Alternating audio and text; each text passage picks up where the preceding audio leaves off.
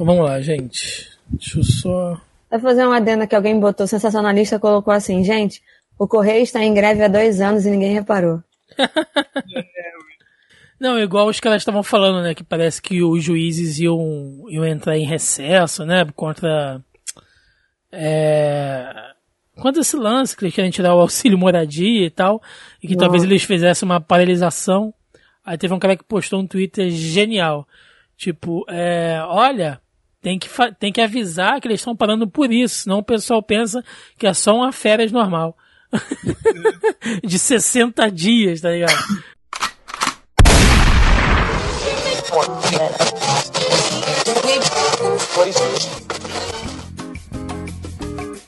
Você está ouvindo Zoneando, seu podcast de cultura pop, nerd e afins.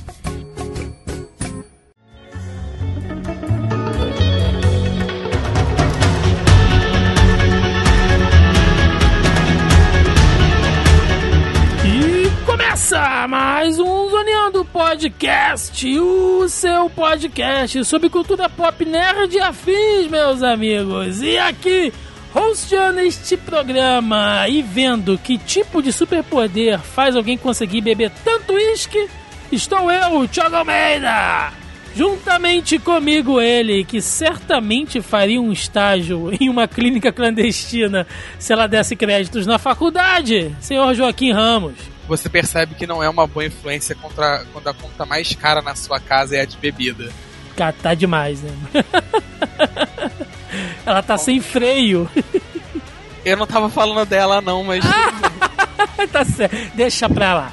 E fechando a roda de hoje, ela, que é a sósia oficial da Kristen Ritter no Brasil, senhora Melissa Andrade. Eu hoje tô com um humor digno da, da Jessica Jones.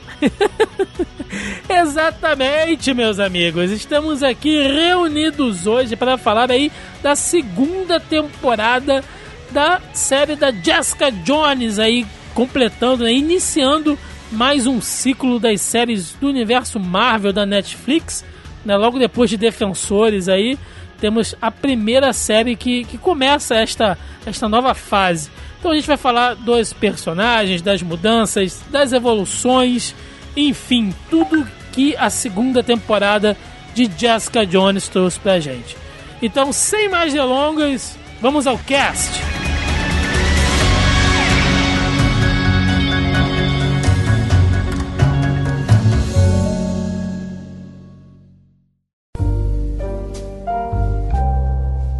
quase todo mundo que eu vejo, que eu tô vendo por aí, né?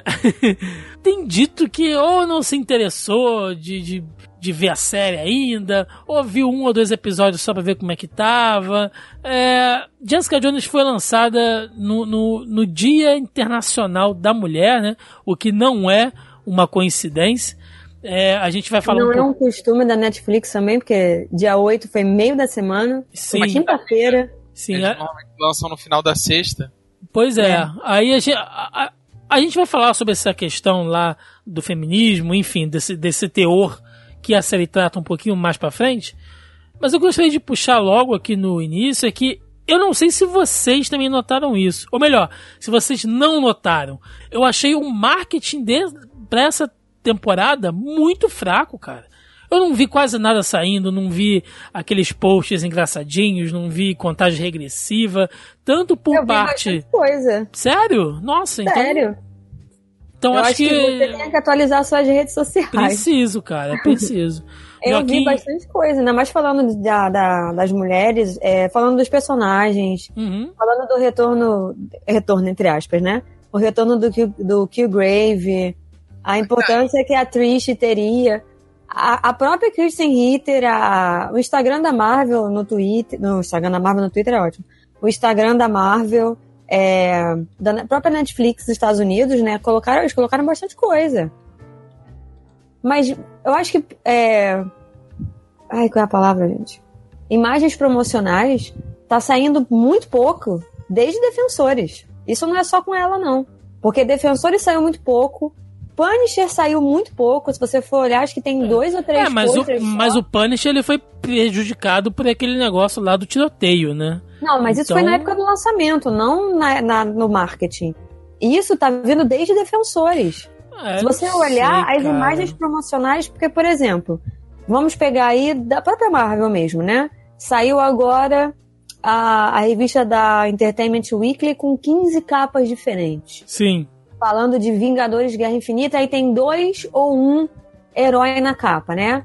Enfim, eu esperava que fosse sair pelo menos uma arte de cada um dos defensores, e não tem. Não teve nada. Não, Não. teve. Tem acho que três ou quatro fotos deles com aquela roupa, né? O Luke com a camisa amarela, o outro interno, não sei o que, enfim, aquela roupinha clássica, eles estão em três poses diferentes e foi isso que saiu. O Punisher é a mesma coisa. O Punisher tem dois posters. Tem um que é ele olhando pra frente, tipo, e tem uma, uma frase escrita assim, né? Meio digital, aquela coisa meio computador, né? Vigilância e tal. E tem uma que é ele segurando um rifle, olhando meio pro la- lateral, assim, né? Meio perfil. E só. Mas isso não é uma postura mais da, da Netflix, porque eu tô sentindo ela várias Então, temporadas. tô falando que tá vindo desde Defensores Não, mesmo, não, porque não.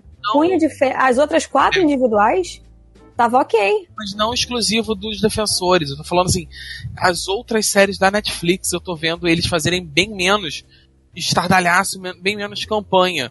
Se- as séries estão renovando agora, tipo, tem várias outras menores, assim, que eles faziam muita, muita piada, muita coisa, muita- vai sair e, e dava um espaço maior, tipo, Grace and Frank, tipo, Kim Smith, Love, é, todas essas são da Netflix e, e eles faziam bastante coisa em cima. E as últimas temporadas saíram, mas saíram suaves. Elas, é, ó, sai, o Twitter Netflix botou, ó, saiu temporada essa semana, vai sair. eu acho que é uma postura. Cara, é difícil entender por que eles adotaram essa postura.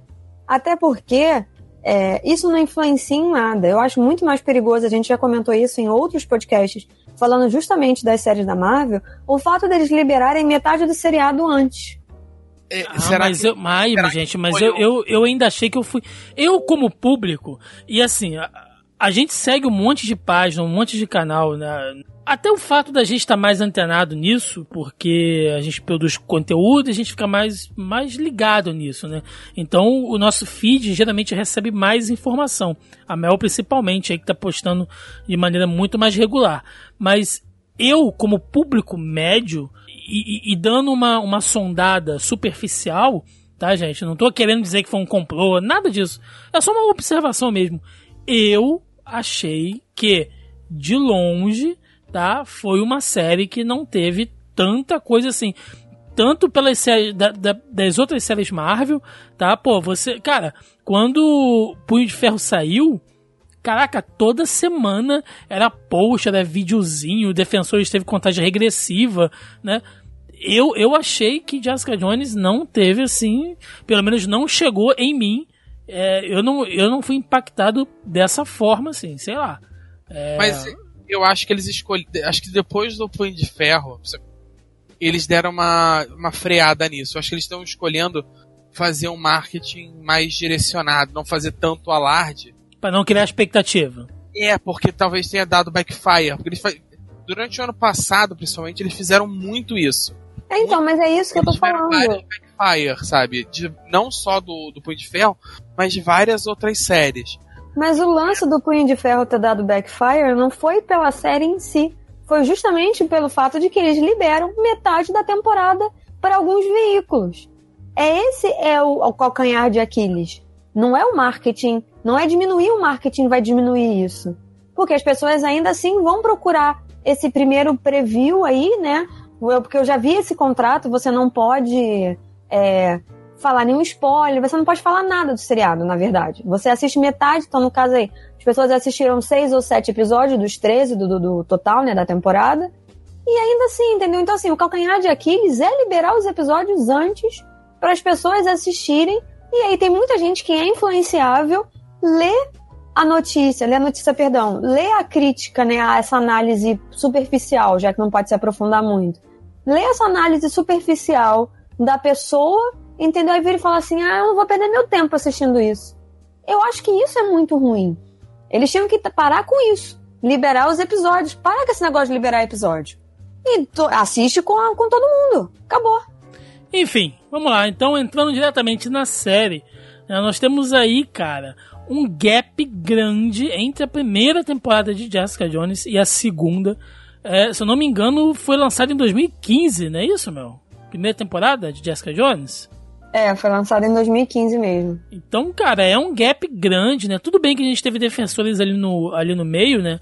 E ela fez a participação dela e tal, mas não é uma coisa normal, né? É um salto entre, entre temporadas, assim. Se, se a gente for pegar séries regulares, né? Apesar que esse é um novo projeto e ele tem aquela coisa de continuidade, né? E de é, uma, uma integralização entre os títulos ali, entre as obras dos, dos quatro heróis, cinco agora se a gente for colocar ali o Punisher nesse mesmo bolo, mas eu achei muito tempo, né, cara? Se você for pegar assim, eu acho que isso prejudica um pouco na questão da continuidade.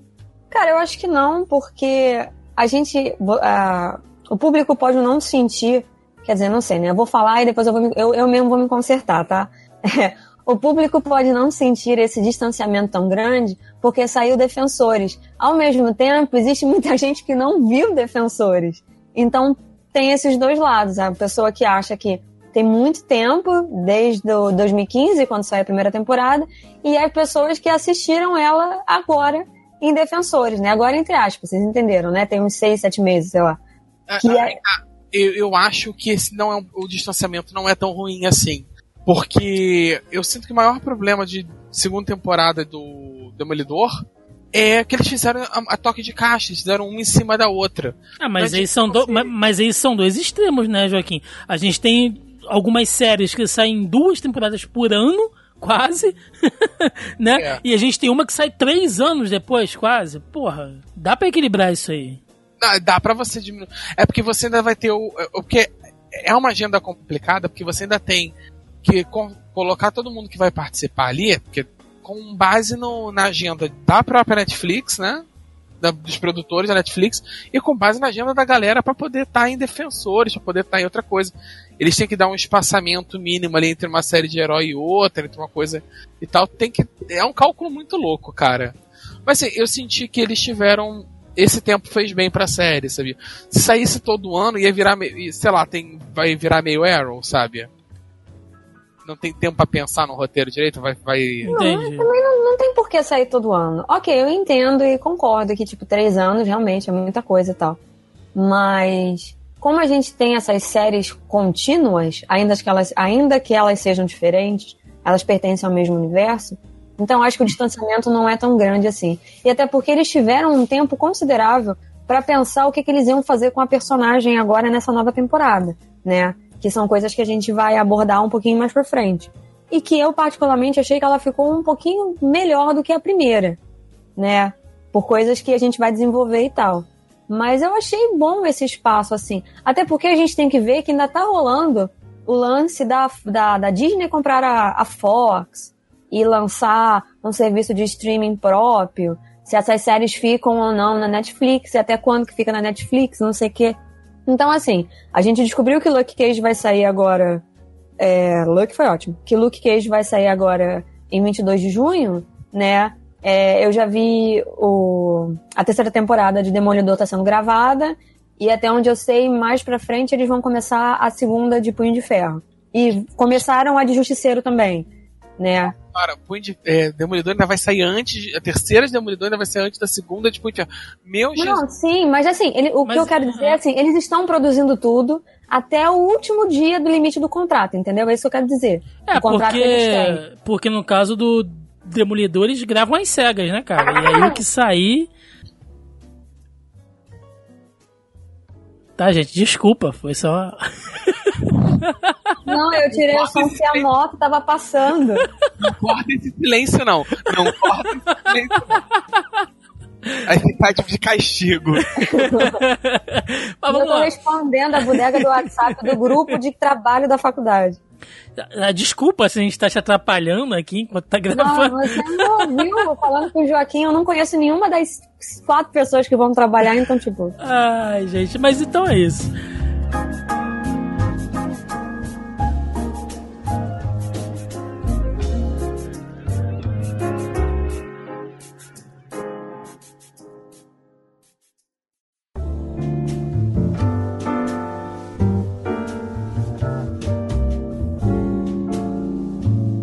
Bom, entrando na série, né? Vamos lá. Jessica Jones, cara, pelo menos eu senti, né? E aí talvez seja também pelo fato desse, desse gap, desse espaço entre uma temporada e outra, uma transformação de alguns personagens ali, pelo menos do núcleo principal, é muito forte, sabe? É, eu, eu senti que muitos personagens ali deram uma evoluída.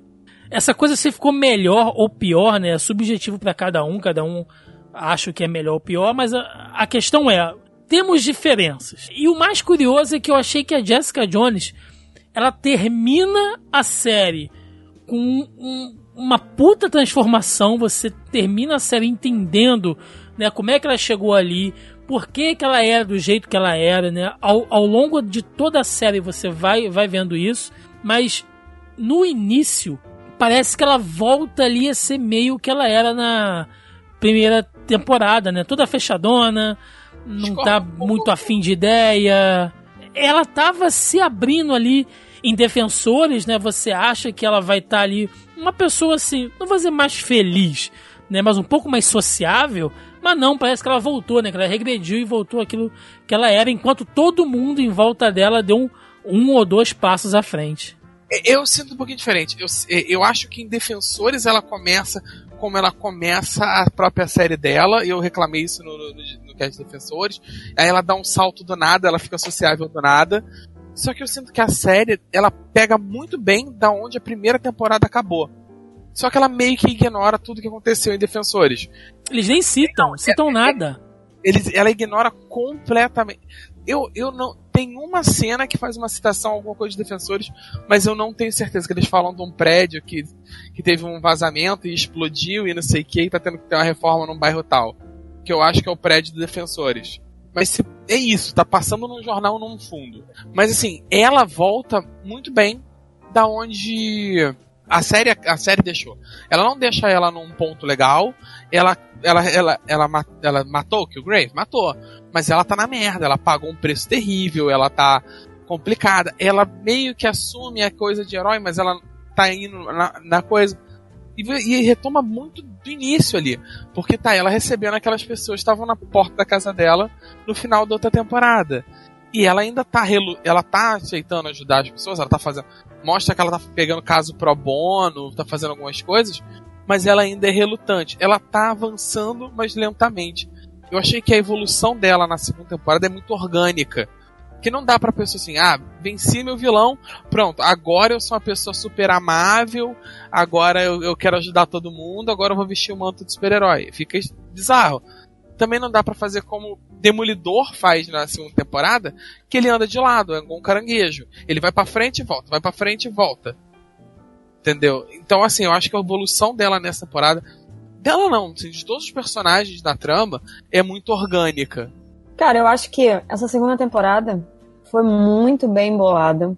É, obviamente, os episódios têm um ritmo muito mais lento, mas isso é necessário para eles construírem todos os personagens que eles têm um, um equilíbrio, né? Obviamente a personagem da Jessica Jones está acima dos outros, diferente do que era na primeira temporada, que eu acho que ela brigava um pouco. Quando eu falo brigar, não quer dizer que é brigar por espaço, tá? Mas ela brigava um pouco ali com o personagem do, do, Kill, do. E isso chegou a me incomodar porque ela é a protagonista, mas as pessoas só falavam dele, entendeu? E aí eu fiquei meio com isso de tipo, o que, que será que eles vão fazer na segunda temporada, porque a série é dela. E aí eles vão botar o cara de novo. Tanto que a, a, a inserção dele, o pouquíssimo que ele aparece, é excelente. Ficou é, ótimo aquele. Eu achei muito bem bolado aquilo ali, entendeu? Que ele, que ele é tipo. Ele é o, o demônio dentro da cabeça dela, né? Ele nunca vai sair daí. Caralho, foi sensacional aquele episódio que ele apareceu. Foi, foi muito bem bolado aquilo. Teve, quando vazou as imagens do Killgrave. Eu também. Ele, meu Deus, vamos ressuscitar o Killgrave? Será? É, era, foi bem preocupante essa notícia, assim. É, e aí, não... quando eu coloquei, todo mundo, nossa, não sei o que, sabe? Eu recebi uma enxurrada de crítica. Porque, mas o cara era ótimo, não sei o que. Olha só, eu parto do princípio que. Eu entrei nessa discussão essa semana. Essa semana não, porque hoje é terça, né? Desculpa é, semana passada, quando saiu a escalação da Kristen Wiig para Mulher Maravilha 2. Independente do que você acha da atuação da atriz e tal, se ela é a personagem principal, ou independente de quem seja o personagem principal, é extremamente preocupante você escalar alguém que seja é, tecnicamente superior àquela pessoa durante as cenas. Você não pode fazer isso. Você não pode minar a confiança e a, e a performance do seu ator ou atriz principal. Acaba E é- estragando o filme porque você vai ver, vai acontecer aquela coisa de. Vai acontecer o que aconteceu em Thor, que o Tom Hiddleston é muito superior ao Chris Hemsworth em Pode. relação à atuação. Não Aí é fácil também, né? Aí você tem. Não, Thiago, eu não tô falando do filme. Aí você. Não, assim, mas o Thor é um bom exemplo. Tipo, não vou entrar nessa seara, mas o Thor é um bom exemplo porque você tem a. A atriz que faz a Hela, esqueci agora o nome dela. A Kate Blanchett. Kate Blanchett, o Tom Hiddleston, você tem o, o Odin, fugiu o nome dele também, O Anthony Hopkins. Anthony Hopkins, aí você tem o Chris Hemsworth. Ele tá tipo, parece o cachorro na estrada, sabe? Os carros passando, ele olhando. Não, Ele- é então. Não, se você tá, sendo, tá vendo. O, o ator, às vezes, ele até. Tipo, assim, o Jason Momoa, ele é um- não é um bom ator, mas ele é muito carismático. Então, às vezes, sozinho na cena, o carisma dele te embala e você. Compra a que- ideia, você compra a ideia. É, então. não, A menina que faz a, a, Mulher, a Mulher Maravilha, que fugiu também. A A Gal, Gal Gadot. a Gal Gadot, é, ela também vai. Ela também. Ela é muito carismática, então ela te, você vai no embalo. Se você botar ela como atriz muito boa, diferente, aí você. Ah, não, pera, ela é ruim mesmo, eu tinha esquecido disso. Exatamente. E aí, assim, é, isso é uma parêntese total, né? Mas as pessoas queriam a Charlize Theron. Aí eu tô assim, caralho, a Charlize Theron ganhou um Oscar. Ela tem uma situação, assim, muito foda. Ela não pode, desculpa, não podem escalar ela pra Mulher Maravilha, porque não faz qualquer sentido. Ela vai ofuscar a... É, essa palavra que eu tô procurando. Obrigada, senhor. Ela vai ofuscar a atriz.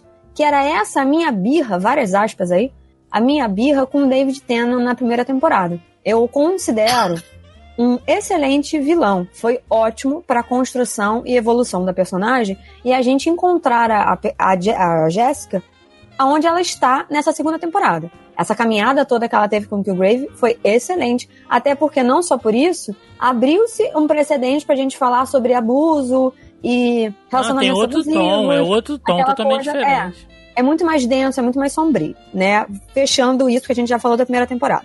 O que que acontece? E aí, quando eu vi que não ia ter um vilão, e as pessoas adoram, ao mesmo tempo que as pessoas reclamam do vilão da semana, não ter o vilão é igualmente É. reclamar da coisa. Então, assim, pessoas, decidam-se, né? Fechando de volta. Voltando aqui. Quando eu vi que o vilão não seria bem uma pessoa, mas seria situações as quais é, cada um iria se colocar dependendo das suas escolhas e ações durante os episódios, eu achei isso excelente. Um, porque narrativamente isso é muito difícil de construir dentro de um universo de herói, né? Porque a gente acabei de falar, você quer um vilão e você quer um propósito.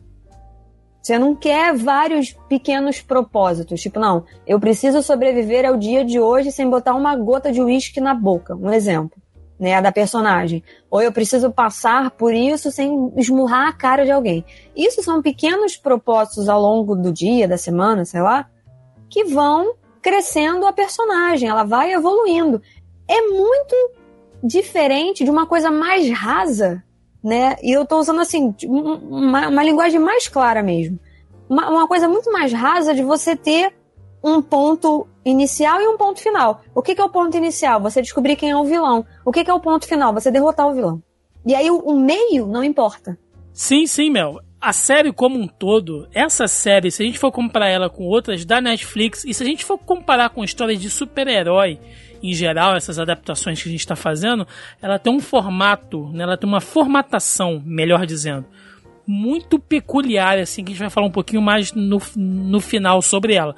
Mas eu concordo plenamente com isso que você falou. Agora, uma coisa que é padrão, né, é que nessas séries de 12, 13 episódios, a gente vai seguindo uma, uma linha, né, ainda mais essas da Marvel que a Netflix produz. A gente vai seguindo uma linha narrativa que ela vai ali até o episódio 6, episódio 8, que é quando a série dá uma, uma virada, que geralmente é quando a gente conhece quem é o verdadeiro vilão, a gente tem um subplot ali que acaba aparecendo, então é uma coisa que aparece, que surge, que dá uma virada na série, e Jessica Jones foi mais ou menos assim também. Falando dessa primeira fase aí, né, até o meado da temporada, a história agora gira em torno do passado dela, da origem dela, né? De tudo que aconteceu lá naquele instituto IGH, né, onde eles fizeram experimentos com ela e tal, coisa que não tinha sido abordado diretamente até o momento. Então, até metade da temporada, a gente tem ela e a Trish e o Malcolm, né? Que agora tá livre das, das drogas, tá ali. Que ator foda, cara. Né? Ele é um ótimo. Que, que moleque bom, né? Pariu. Que moleque é. bom. Não, e eles conseguem, tanto ele quanto a atriz que faz a atriz, eles conseguem entregar um papel de viciado, né? De, de diferente. Diferente. Eles são é. diferentes. Não é, sabe? É muito bom que eles são completamente diferentes, assim. Os dois são viciados, é a mesma coisa, eu acho, né? Em drogas e ela em bebida e drogas também, não sei. Não, mas, é, mas tem comportamentos ah, completamente diferentes, não, não é estereotipado a parada. Sim, mas eu acho que o que ele faz é uma parada interessante, porque ainda que o da, o da Trish é mais vocal, ela tem. Ela fala mais sobre a parada em, é, porque o dela a gente sabe o que aconteceu. Com ele, a gente viu que ele tava na merda na é, temporada não, anterior o ator ele entrega a, a neurose da, da, da, dependência em pequenas coisinhas, em pequenas coisinhas que ele vai fazendo ao longo do dia. Tipo assim, ele bota a caneta na mesa, aí ele gira a caneta para ficar reta, sabe? Como se ele tivesse o tempo inteiro inquieto. Ele é, senta. É, cara, e o sentido dele de gratidão para com a Jéssica é, é um negócio assim muito legal. Porque ele fica um tempo inteiro. Ele quer demonstrar que ele está grato pelo que ela fez por ele, né? por toda aquela coisa da primeira temporada, não só de ter livrado ele do Killgrave, mas ter livrado ele das, das drogas num todo, né? Sim. né? Do vício num todo. E ele quer ser útil, né? Ele quer produzir. É, ele quer mostrar que, tipo, que ele é competente, que ele sabe que ele tá prestando atenção, que ele pode ser de, uma boa, de uma boa valia, que ele pode ajudar e tal. Mas não, assim, e a gente entende esse distanciamento dela, né? De tipo, ela distancia até a triste, cara, desde a primeira temporada. Ela mantém uma distância segura com todo mundo. E, e ela, ele tem também uma parada que ele, que, tipo assim, ele não consegue, ele, essa parada de não ficar parado, é muito legal. Que é uma parada muito interessante do dependente, né, do, do dependente de habilitação. Que é a, mente, mente ansiosa oficina do diabo, né? Ele tá o tempo inteiro arranjando alguma coisa para fazer, então ele vai ficando inquieto que ela não dá serviço para ele. Sim. Bom, então a gente tem essa primeira fase ali que a gente vê que houveram diversas transformações, né? A Trish superou tudo aquilo que aconteceu com o Simpson, tá com um novo parceiro, tá ali quase à margens, né, de um noivado, talvez, tendo muito bem. É profissionalmente, né, ela ainda é bem relevante. Enfim, tá seguindo a vida dela muito, muito bem. Temos o Malcolm, né, que tá ali também levando, tá aprendendo, deu a volta por cima, se superou. Temos o personagem ali da, da Jerry, né, que é a Karen Moss. Cara, que sub-história foda dela que tá Não, rolando é... ali. A primeira, na, na, primeira temporada, eu lembro que eu comentei isso, eu detestei. Ah, eu achei ela muito foda em todas. Na primeira temporada. Porque ela, porque ela participa de, em, em, diversas séries, né? Demolidor ela tá, Punho de Ferro Ai, ela gente, tá. E o Fog, quando apareceu o Fog, deu um ataque. Eu falei, meu Deus, o Fog! Mas eu sinto que ela ficou muito. Ela tá muito diferente no, no Punho de Ferro. Eu achei que quando ela aparecesse aqui, ela ia estar tá com aquela mais com aquela. numa linha daquela pegada de como ela aparece no Punho de Ferro. Mas não, é, é outra personagem. nesse ponto a série é um pouco deslocada dos outros universos. Ela não comunica é. muito. Ela, ela tá ali como, como a mulher de que, que, né, que fez que fez sucesso na vida, independente, e que tá cagando pros outros, né? Diabo veste Prada legal ali. Não, cara, e foi muito bem feita essa. Não, eu acho interessante, tipo assim, ela é um personagem feminino, né? Ela é uma mulher, ela é uma mulher, uma mulher lésbica, e, e ela tem atitudes de. de Machistas, ser... nossa senhora. Caralho, ela é machista pra caralho. Mano, aquele discurso dela no primeiro. É no primeiro episódio? É no primeiro episódio, não é? É, é o primeiro episódio, acho que é logo. Aquele discurso dela, ela faz um discurso, mulheres, univos, que não sei o quê, e que entrou e que saiu, ela senta na mesa, aí a, a sócia dela, né, faz algum comentário, ela fala, você viu da maneira que ela tava vestida? Caralho, aquilo foi genial. Eu falei, não, cara, ela não falou isso. Não, e, assim, ela não falou isso. Não, e ela é mega tóxica, assim, tipo, ela, todos os relacionamentos da vida dela são super tóxicos. Ela é super abusiva com as mulheres da vida dela. Ela tá o tempo inteiro assediando as funcionárias. Tem a cena mais pra frente dela praticando yoga, Puta, sabe? aquela cena é excelente, cara. Eu ri demais Por daquela cena. Aí ela vai falar com o Mal. Primeiro que ela caga solenemente a presença dele. Aí ela encosta a porta, ela dá tipo uma. Ela dá aquela. A menina vai indo embora, ela vai dar aquela secadinha assim de. Ela É. encosta na porta, vai dar Ela é muito, ela é muito pedreiro. Ela é foda, ela é foda. E Ela aí, é pedreiro. E aí eu queria saber de vocês, né? Até, até ali aquele ponto que vai entrar um personagem que vai mudar tudo. Né? Até essa primeira coisa ali delas indo atrás do passado da, da Jessica, é, caçando as, as pistas do, do IGH, é, enfim, investigando aquela coisa lá do Kozlov, né? A, a Trish ali tentando é, galgar alguma coisa maior, enfim. Esse primeiro arco, eu queria saber qual a opinião de vocês. Você acha que a série começou bem? Se ela caminha bem, até ali aquele, aquele ponto de virada que é quando vai aparecer o personagem ali da Alisa Jones. Queria saber de vocês a, a- a opinião geral dessa primeira metade da temporada. Cara, vou te falar que o meu primeiro impacto foi: não, eles não vão fazer isso. Porque, assim, é um lugar comum em roteiro esse tipo de coisa acontecer, tá? É, teve outras coisas que eu achei muito, assim, fáceis de deduzir, entendeu? Que eu fiquei tipo, "Ah, não acredito nisso, mas ok, vamos em frente e tal. Que agora, assistindo a série como um todo, eu relevo. Não. Se eu for falar que me incomodou, não me incomodou, né? Acabei deixando pra lá. Mas quando eu vi esse negócio, sabe, tipo, quem é essa mulher e tal, eu falei, pô, que legal. Ela vai ter uma antagonista, né? Que vai ser uma mulher, vamos ver quem é essa mulher, que mulher é essa e tal. Ah, não, você quer, ah, é sua mãe. Eu falei, ah, tá de sacanagem com a minha cara, né, mano? Puta que pariu, eu não acredito nisso. Aí, beleza, comecei a assistir, a mulher é louca, a mulher é psicopata e tal.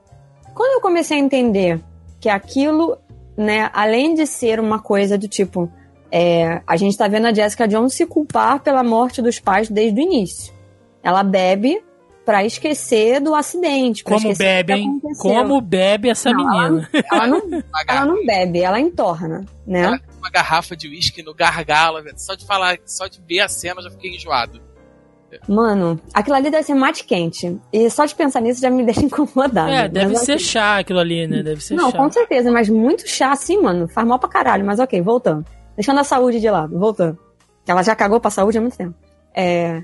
E aí, quando eu comecei a ver aquela coisa do tipo, ela ficou se culpando, e aí a mãe voltou. Tá, peraí, a minha mãe então tá viva, então eu não posso, eu não posso não, não preciso me culpar tanto pelo fato do meu irmão e do meu pai terem morrido, mas a minha mãe tá viva, mas aí agora eu tô com raiva do cara que fez a minha mãe assim, enfim. Ela tem uma dificuldade de entender o que está acontecendo com ela para ela, ela, pra ela própria conseguir realocar a raiva e o sentimento que ela tá sentindo. A gente vê naquela, naquela reunião que ela vai. Que ela fala que ela foi estuprada, que o cara fez a cabeça dela, que as pessoas acham que ela é heroína, mas ela não entende o que que é isso, e que os pais dela tinham morrido num acidente de carro ela estava sozinha, e ela fala um outro negócio agora que eu não sei. Quer dizer, ela tem uma dificuldade muito grande em entender o lugar dela no mundo desde que a família dela morreu. Aí a mãe volta e ela fica, ok, minha mãe voltou, ela é psicopata, ela matou várias pessoas, ela tem o triplo de força que eu tenho. Quer dizer, qual é o meu lugar nisso aqui agora? O que, que eu tenho que fazer? Eu vou ser a heroína que eu não sei o que, que é ser isso, mas tá todo mundo falando? Sabe, eu vou me aliar com a minha mãe, eu tento consertar essa situação, e ela fica o tempo inteiro tentando consertar a situação. Isso é o mais interessante, porque a gente sempre achou que ela fosse escrota. Porque é isso que ela mesmo se pinta. Do tipo, não confie em mim porque eu decepciono todo mundo. Como se ela fosse, tipo, a pior pessoa da face da Terra, entendeu? Que fosse passar a perna em meio mundo. E a gente não, entende por, i- por que, que ela acha isso, né? É, e não é isso que ela faz, porque ela não faz isso nem com o Price, que é o maluco que, que quer roubar, entre aspas, né, o, o emprego dela. Ela não faz isso nem com o cara, que ela poderia ter matado o cara, ela poderia ter feito N coisas, filha da puta, com ele, ela não fez isso. Então, assim, é muito interessante ela se pintar de uma maneira, mas ao mesmo tempo ela tem ações contraditórias ao que ela fala.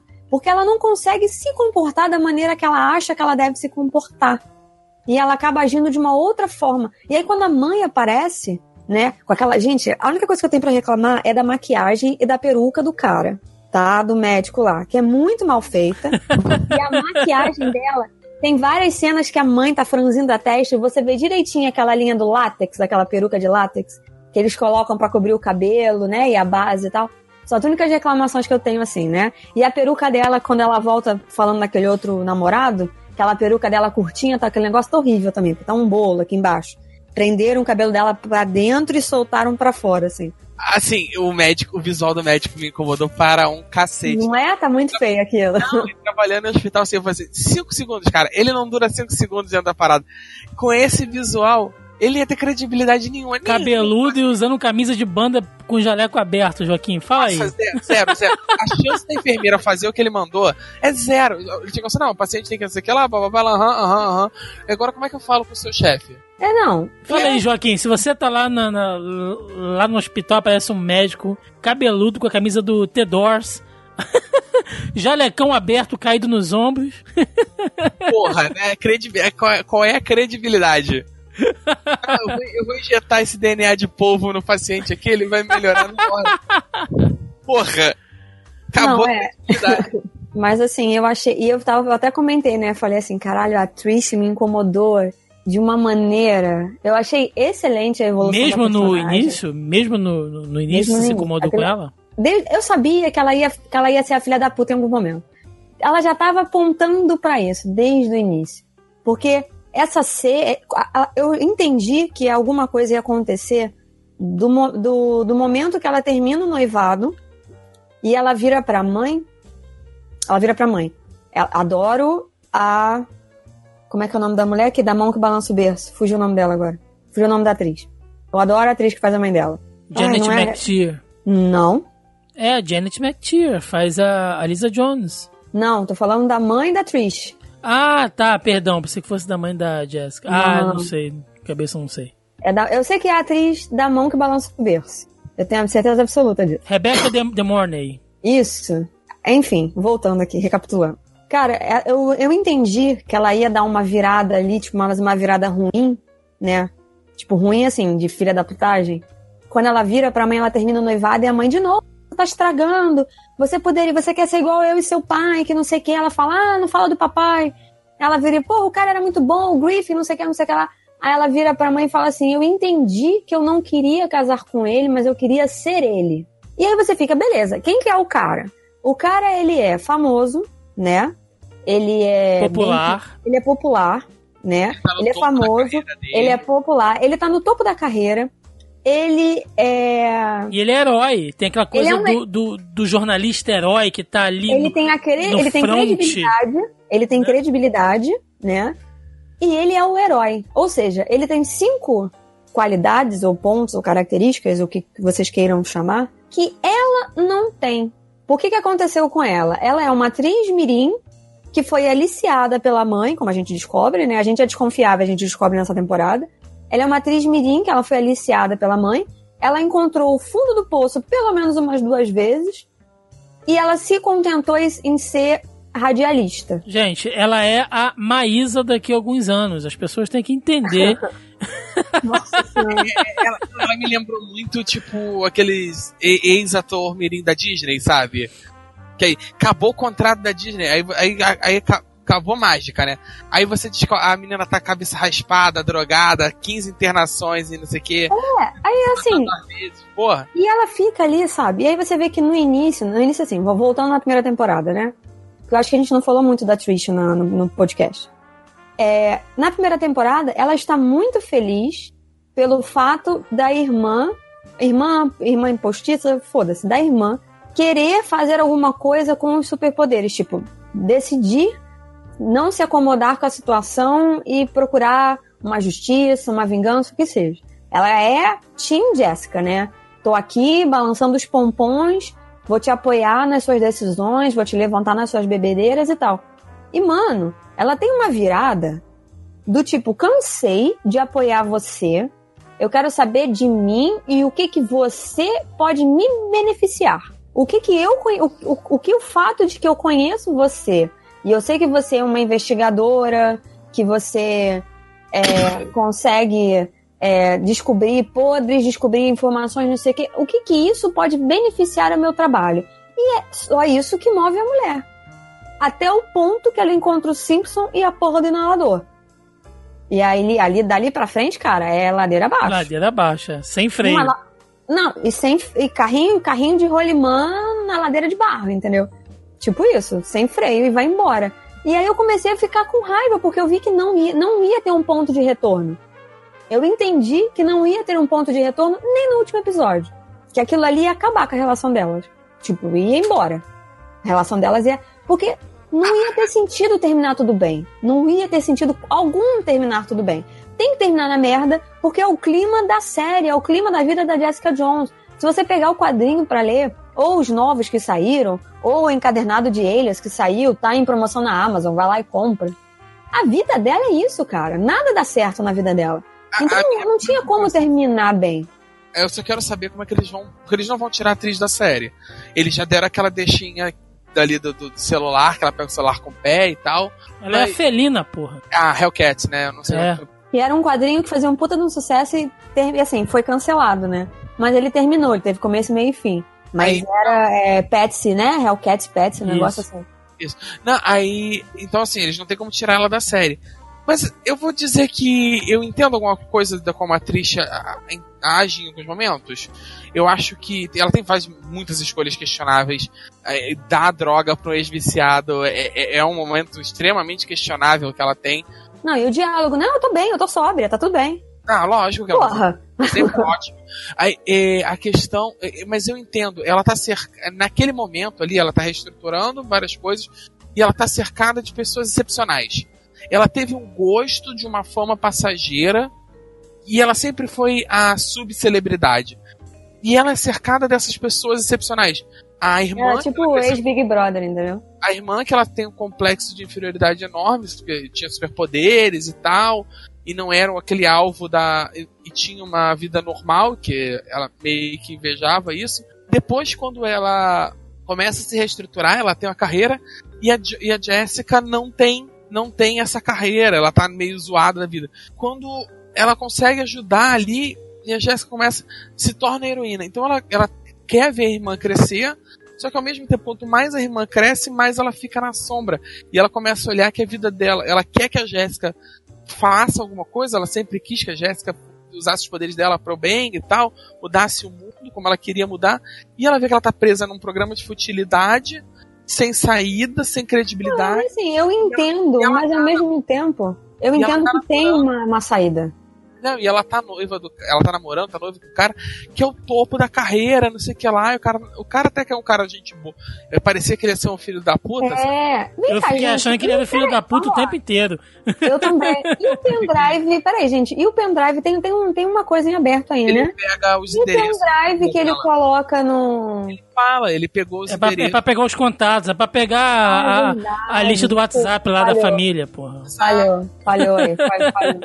Aí, O problema é que todas as ações dela têm uma saída. É que ela tá num desespero tão absurdo de querer provar que ela é boa e que ela consegue e que ela pode ser um Griffin de saias. Eu odeio essa expressão, mas infelizmente eu tô usando agora. ela, é que ela pode. Não, não necessariamente, ela mete os pés pelas mãos, entendeu? não que ela, necessariamente ela quer, pode ser o Griffin de Sais, não. Ela quer provar que ela pode ser o Griffin. Não por ele ser, pela posição dele como homem, mas pela posição dele como jornalista. Ela não, pode é, não- exatamente. Tudo tipo, é, é o que ela tenta fazer. Só que assim, outra. E ela se perde saída. na hora, e ela, é é quando ela tem aquele breakdown total e ela se perde foda e, e ela se demite e tal. E ela vê na sa... E quando ela encontra o cara, ela vai com outro propósito. Ela vai de, de- de fazer o furo jornalístico dela e provar que ela é jornalista. Mas então ela percebe que o cara pode dar uma coisa melhor pra ela. Ele não pode. Não, ele não. A prisão dele vai- não vai transformar ela numa jornalista. Vai transformar ela numa coisa melhor. Vai transformar ela num super-herói. E sendo bem sincero, eu não sei se eu não tomaria uma escolha tão diferente da dela, se- apresentada numa, naquela posição. Se alguém pode me tornar um Capitão América, sabe? Eu não sei se eu tomaria uma escolha tão diferente assim. Ah, eu entendo a posição dela. Eu só acho assim, é porque eu sempre trabalho com diferentes saídas. Eu, Melissa, entendeu? Eu sempre fico assim, beleza, isso tá uma merda, mas o que que eu posso fazer, tipo, pra sair disso e tal? E aí eu consigo achar. Dá pra fazer isso na vida no geral, né? Não tô falando. Tô me usando de exemplo, mas isso dá pra ser feito. tipo, o que que dá para fazer, entendeu? Ah, tem a saída A, B, C, D, enfim. O que eu quero dizer é que há opções, né? Ela escolheu a mais desesperada possível, sabe? Ela foi, ela escolheu a, a Z, na verdade, entendeu? Ela não foi nem A nem B, ela foi na Z. Eu vou escolher essa daqui, que era a pior possível, porque assim, não, não acho que a, a, a Jéssica teve as melhores atitudes com ela também, ela ajudou a agravar a situação é, de uma certa maneira, escondendo alguma as coisas e não falando e não abrindo o jogo, isso só agravou as atitudes da Trish, entendeu? E em querer se provar e tal. Ou seja, tem um problema da, da, relação das duas aí, né? De não passar. Tem uma falha, um ruído na comunicação. E aí, cara, e você começa a ver, entendeu? E aí quando você vê que, tipo, aí você entende, né? Aí qual é o meu problema né, nessa situação que eu falei que eu não gosto? É, eu não sou uma pessoa egoísta e eu tenho problemas com pessoas que se colocam acima dos outros em determinadas situações, né? Obviamente que há, há sempre uma exceção, né? Então vou deixar a exceção em aberto. Que foi o que ela fez nesse caso. A Jéssica passou a porra do seriado, 50% do seriado, tentando protegê-la. Na verdade, a investigação inteira começa quando ela descobre que ela é o elo e que foi ela que deu início a essa porra toda, e é por isso que tem alguém atrás dela. Então ela começa porque ela quer proteger a Trish. É esse o passo inicial de toda a investigação da, da IGH. Começa assim, porque ela quer proteger a Trish. E o que, que a Trish faz? Foda-se se você quer me proteger. Eu não quero ser protegida. Eu quero dar com os dois pés na porta e descobrir isso aqui, porque eu quero ganhar ser líder de audiência na rádio de novo. Então, assim, tem, é um ciclo vicioso essa porra. Não tinha como sair disso. É um ciclo vicioso. Porque eu acho que mesmo que ela entendesse a situação, ah não, olha, minha mãe, não sei o que e tal. Será que tem como você me dar um pedacinho da história? Acho que não ia funcionar de qualquer jeito. Era a atitude que foi tomada e ok e tal, mas eu tenho sérios problemas dela não conseguir, dela desistir, dela não conseguir não, ela tá consegue, mas ela desistir de ver o outro lado da situação. Entendeu? Tipo, acho que ela cansou, na verdade, do outro lado da situação. E de sempre tentar ver o outro lado da situação. Mas esse é o, esse é o tema central da, da, da, da, da segunda temporada, né? O vilão da segunda temporada não é necessariamente a IGH, como parecia, não, não é uma entidade física. Não tem vilão, não tem um não tem um antagonista como as pessoas estão tão não tem um antagonista esperando, físico, né? Vilão. Eles... Não, é todo mundo. É todo mundo. É, não, é, na verdade. Eu vou ver o raciocínio, relaxa. Vou desenvolver você. Não. O vilão da temporada é o passado dos personagens.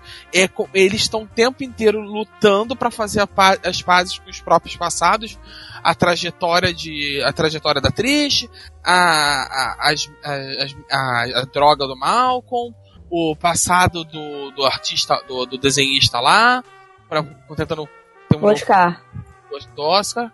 A, o passado da Jessica Jones com a família, o passado da Jessica Jones com o Killgrave. Uh, toda, todos eles, mesmo a, a mãe dela o, e o médico, que eu fugi o nome, o médico do The Doors, com a camisa do The o Doors. Klaus? É. Não, o médico Riponga, né? É Klaus. É Klaus? Eu achei é, o cabeludo é Klaus. É, o de então. óculos que casa com a mãe. Isso. O outro é Maconheiro. O, o, velho lá que ela vai no funeral é Kozlov. É o Kozlov. Ah, não, então o Klaus, o Klaus, mesmo Klaus, ele tá tentando se, emendar com o passado dele. Ele tá ali tentando ajudar a mãe da Jessica e, e tá tentando fazer. E ele quer o tempo inteiro que a pesquisa dele dê certo. Porque no fundo ele sabe que deu errado. Sabe? Então todos. Não só deu errado, como deu uma merda muito grande, né? a merda colossal. Todos os personagens estão tentando de um jeito torto fazer as pazes com o passado. O vilão da temporada é o passado. É. É você aprender a se livrar do, do, do, do dos erros, se perdoar pelos erros. Eu vou, vou roubar essa frase do Joaquim para meu título da crítica para amanhã, tá? Olha aí, ó, tá vendo? Depois fala Mas eu não sou mas eu não sou igual o Thiago, que usa minhas teorias e não me dá os créditos no YouTube. eu, li, eu li a sua mente, né? Eu nem sabia que você ia falar. Eu falei pra você isso. você não falou, não? No Facebook. não falou, cara. Juro por Deus que eu não, que eu não roubei. Cara, olha, Thiago, falou e eu vou printar essa porra com data. Mas, eu, mas não foi a intenção, juro por Deus. Mas vamos lá. É, Então, assim, só pra gente fechar essa, esse primeiro arco, é, eu concordo muito com o que vocês falaram em relação a Trish. E tem um episódio. E, gente, por favor, né? Se você ouviu aí quase uma hora de podcast e ainda não percebeu, tem spoiler, porque, né, caramba, a gente tá falando da segunda temporada, mas aquele episódio que ela vai encontrar com aquele cara que abusou dela durante a infância, né? É... Max. O Max. Ali pra mim eu falei, cara, que personagem incrível. E mais tarde vai ter o flashback da Jessica mostrando como que ela se drogava, falando de maneira bem, bem clara, né? Bem, bem aberta aqui. Ela indo chupar um cara lá no banheiro só porque o, o cara era. Boate, né, cara. Só porque o cara era gente boa e arrumou droga. Assim. Não, não, ele tá. Ela, ela usa essa desculpa pra ela. É, ela, é. Ela tá se prostituindo em troca de drogas. Pois é, e ela não precisava, porque ela tinha grana pra poder comprar, o que é o pior. Né? Ela não era uma cracuda maluca que você vende por 5 conto para comprar uma pedra. Não é isso. Então você entende que desde a infância ela foi prostituída pela mãe, abusada pelo empresário, ofuscada, mesmo que não intencionalmente, né? Pela Jessica, ela sofreu todo aquele trauma com o Simpson. Então, cara, que merda que essa mulher passou. E aí todo mundo fica falando depois, né? Ah, porra, eu vi muita gente comentando aí nos fóruns aí nos, e nos grupos, né? Que mulher babaca, ela não devia ter feito isso com a Jessica. Cara, olha a vida que essa menina teve. Olha o quanto de superação que ela precisou ter, cara. Sabe? É, todos os dias ela acordando e se olhando no espelho e tendo que não se enxergar como uma merda de pessoa, bicho. Sabe? É, é, é um personagem muito bem construído, assim como o Malcolm. É, eu acho injusto as críticas que são feitas contra ele, porque é o que a Mel falou, ele tem um sentimento de gratidão para com a Jéssica muito bom. Mas, cara, todo mundo um dia é, cansa de ser pisado, entendeu? Se você tá num relacionamento, seja qualquer ele, de trabalho, amoroso, qualquer coisa, se você erra, acho que você tem que reconhecer o erro, tentar ser uma pessoa melhor. É assim que o mundo gira, tá? E ninguém precisa passar pano, ninguém precisa passar a mão na sua cabeça, não. Mas, porra, Ninguém precisa de uma pessoa 24 horas também, cara, te pisando, te lembrando que você foi um filho da puta, sabe? Quando você já reconheceu, você já tecnicamente pagou por aquilo e você quer dar a volta por cima. Todo mundo cansa.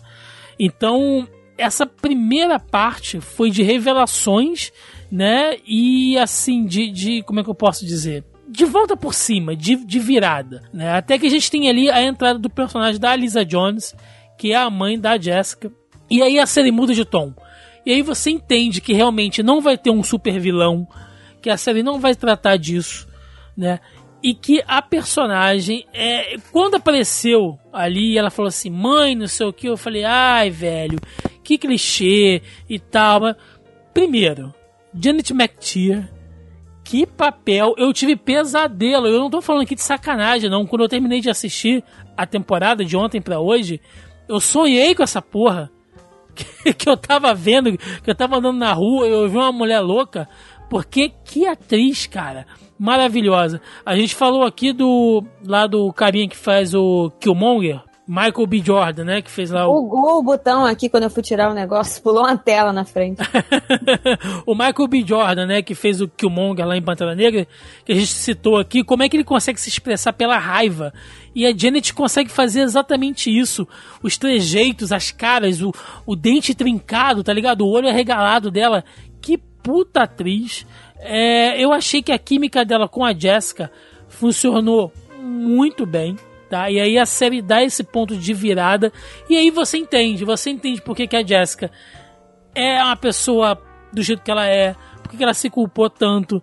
E uma coisa que eu acho sensacional, e aí já a gente já tá entrando aqui já nessa segunda fase, quando ela vai atrás daquele guarda, né, lá do Dale, que é o guarda que tá sacaneando a mãe dela quando ela é presa. Que acontece todo aquele lance lá na, lá, lá na casa dele, né? Que ela vai investigar o cara para tentar inibir ele, né, de, de, de enfim, de estar tá prejudicando a mãe dela. Tecnicamente, quer dizer, te, tecnicamente não, né? Ela tá errada porque ela invadiu a casa do cara, o cara tinha todo o direito de agredir ela e, enfim, né, ali naquele momento. gente vai entrar no mérito do excesso de legítima defesa, mas. É, mas enfim, mas ele tá, né? e- Inclusive, enquanto ele tá batendo na Jéssica, ele fala isso, né? É, invasão e tal. Ele atacou ela pelas costas e ele se valendo. Ele ia matar ela se valendo dessa premissa. Legalmente ele estava correto ali, a, a, a grande moral é essa. E ela acaba se defendendo e ela mata ele, e ali a gente vê que a personagem quebra. A Jessica Jones, ela vem numa. Sabe? A gente tá falando dessa coisa aqui que ela, que ela bebe muito e tal. Mas, cara, se você olhar, ela tá o tempo todo. E a gente. Eu tô, gente, eu, eu tô indo e voltando aqui, porque a história, ela não é linear tá? Então, assim, a gente vê como é que a Jessica, ela tem aqueles dilemas dela com a Trish, tem os dilemas dela com o Malcolm, você vê que ela passa metade da temporada batendo de frente com o Oscar, né? E depois quando eles se acertam, você vê que é um cara que, que quer tratar ela bem, entendeu? Não porque tem pena dela e tal, mas você vê que é um cara... Né, que quando ela vai em cima dele e quer arrancar a roupa dele e tal pra ser só mais um sexo, ser só mais um caso, ele fala: Não, cara, não é assim. Tá ligado? Isso é uma um ponto bacana do seriado, como ele, ele consegue equilibrar as coisas. Ele podia, a primeira temporada é um pouco diferente, ela faz isso. As pessoas tiveram dificuldade de perceber isso na primeira temporada, mas como ele equilibra bem as qualidades e os defeitos dos personagens. Seria fácil pra série, é um- com uma série mais voltada pro público feminino, que tem uma protagonista feminina, que trata, que principalmente na primeira temporada, tratou de um assunto muito relevante pro universo feminino, a questão do abuso e tal. Pintar todos os homens como vilões e, e- e dar todas as qualidades das personagens femininas e, e dar todos os defeitos dos personagens masculinos. Criar um inimigo, claro. A série ela não faz isso. É você tem, ela retrata todas, ela tem a maior parte dos protagonistas são mulheres, até nessa que a antagonista, por assim dizer, é uma mulher. E, e todos eles têm qualidades e defeitos e tal. E você tem a, a personagem da Karen Moss, que é machista pra caralho, escrota e tal, e, mas ainda assim é uma mulher poderosa e tal. Enquanto que é um personagem, um dos personagens que normalmente seria feito, seria normalmente para um homem. E você tem o cara que é um cara sensível, que quer criar da que quer cuidar da família, que cometeu erros, mas tá- tá- faz tudo pelo filho, e é um cara, um cara romântico e que, quer, e, e que não quis ficar com a Jessica. Você vê o constrangimento dela quando ela ganha o quadro, que ela não sabe o que fazer, onde colocar, porque ela, ela nunca recebeu nada assim. Tá ligado? Ela recebe Não, ela um nunca transa teve- ela casual. Ela nunca Não, recebeu ela um gesto de carinho legítimo. Não, é porque, na é, porque sexo pra ela, e a gente vê isso na primeira temporada, vê É com, com o escape. Cage, é uma Ela- válvula de escape. Porque ela ela, tinha uma pessoa. Bebida. Ela, É. ela, ela, ela fode do jeito que ela bebe. E, e- e não é pra ficar bem, é pra passar mal, desmaiar e acordar sem saber onde acordar. É, exatamente. E assim, é, ela, a gente aprende, né, que ela tinha uma pessoa, ela tinha 17 anos naquela época, né, que eles, elas falam isso. Ela tinha um namorado e tal, né, ela tava meio que se reerguendo, não sei o que, tudo bem que ela roubava, né, abusava dos poderes e tal, mas ela tinha uma vida melhor do que a vida que ela tem hoje em dia, né, ela era menos apurada. E aí, Mostra ela, também que ela sempre foi ela sempre foi abusada e sempre foi manipulada. Porque a, Sim. a- a mãe dela a mãe que é adotiva né? A, a mãe da atriz já era super tóxica e a abusava a Dorothy abusava dela é, psicologicamente manipulava ela. Depois ela teve esse namorado que coisa e quando ela meio que quando ela sai disso ela cai no Killgrave sabe? Na vida inteira inteira É, tipo, ela não teve, ela não tem um momento de, tipo, de, de poder respirar aliviado, sabe? Ah, eu tô com alguém que realmente gosta de mim e tal. Porque até a Trish, na, na, naquela explosão de drogas e bebida, não sei o quê, fala, do, joga as coisas na cara dela, eu pago sua faculdade, eu que faço não sei o quê, eu que faço não sei o que lá, sabe?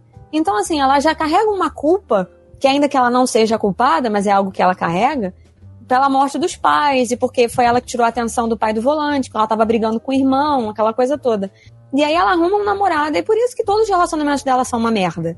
Porque ela não quer se apegar a ninguém. Aí aparece esse cara com um filho, e a gente sabe que criança é a, a coisa mais honesta que tem nesse mundo. Então, assim, se o garoto gostou dela de graça é porque ela não era uma má pessoa, porque a gente sabe que criança não gosta gratuitamente dos outros assim, né? Quando gosta, gosta, e quando não gosta, não gosta mesmo.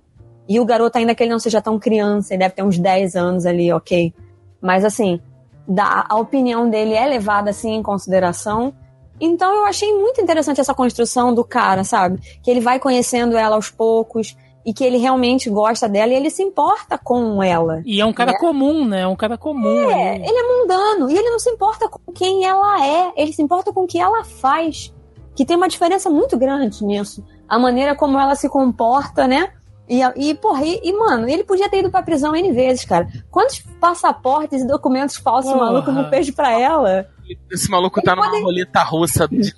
Porra, ele poderia perder a guarda do filho de vez. Ele, ele, é um, ele, é um, ele, é um, ele é um Ela. gancho, ele é um gancho de, de, de roteiro, porque você vê que ele tá ali pra servir como cara que vai facilitar a questão desse lance de, de, de, de você ter um pretexto pra se usar documentos falsos e tal.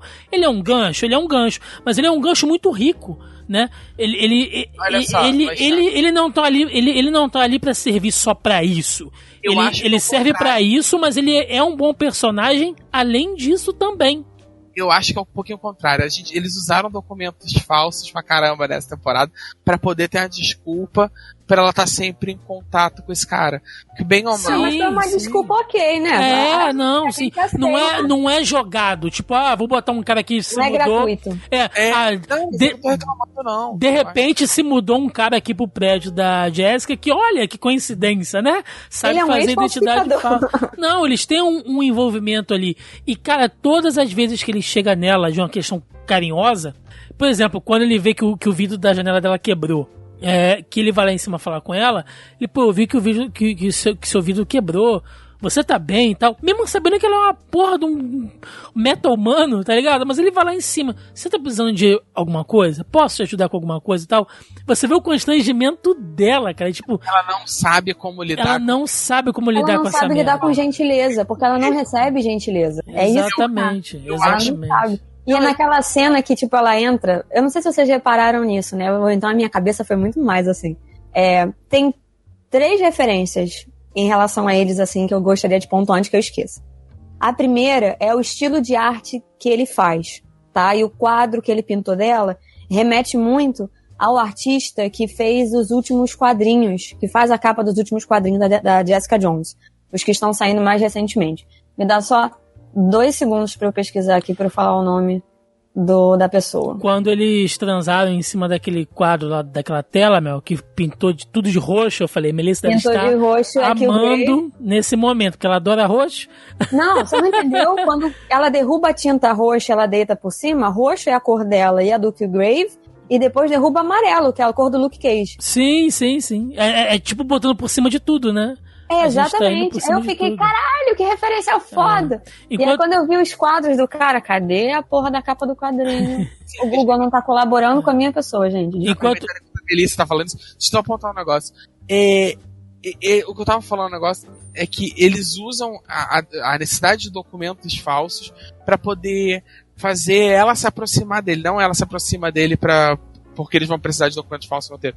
É justamente pra isso. Pra você ter esse contraponto de mostrar a, a inadequação da Jessica aprendendo a lidar com sentimentos ou com a pessoa que goste dela.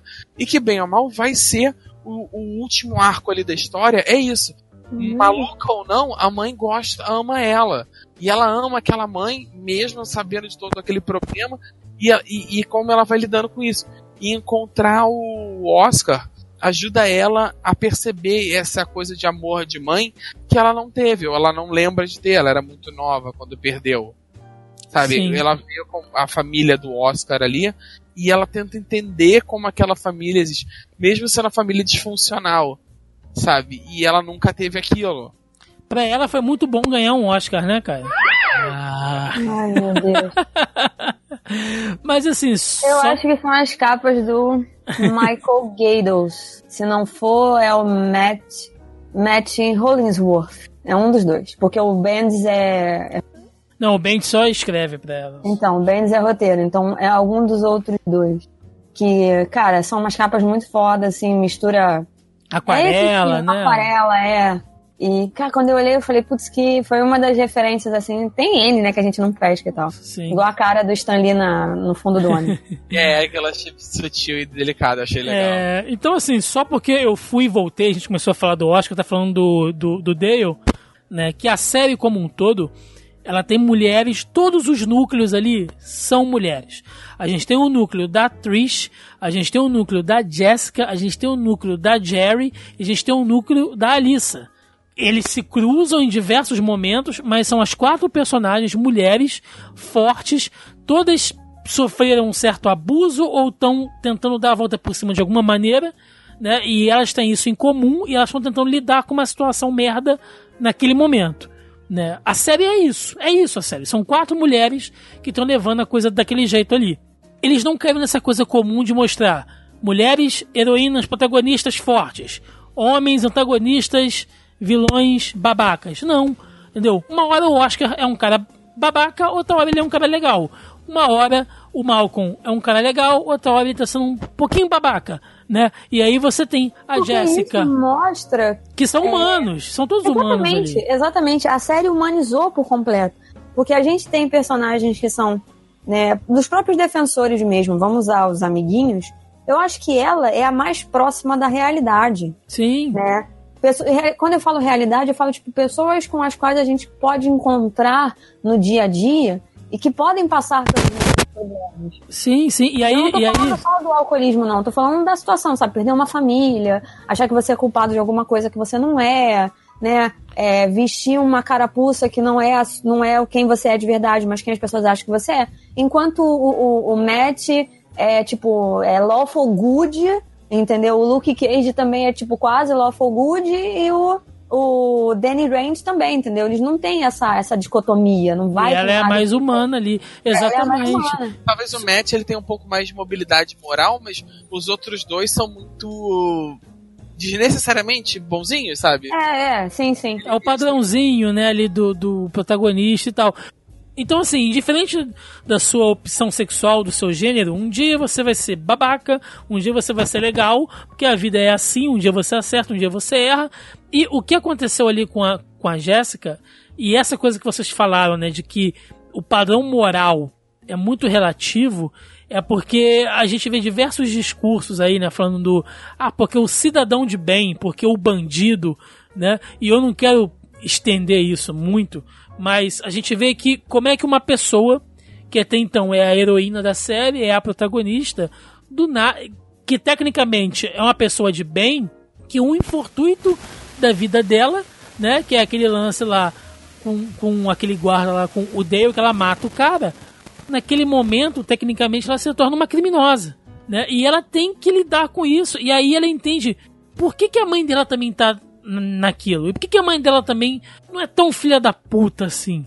Sabe? Ela, ela tem que pagar pelas, pelas coisas que ela fez? Tem. Mas, cara, o mundo, gente, não é preto e branco.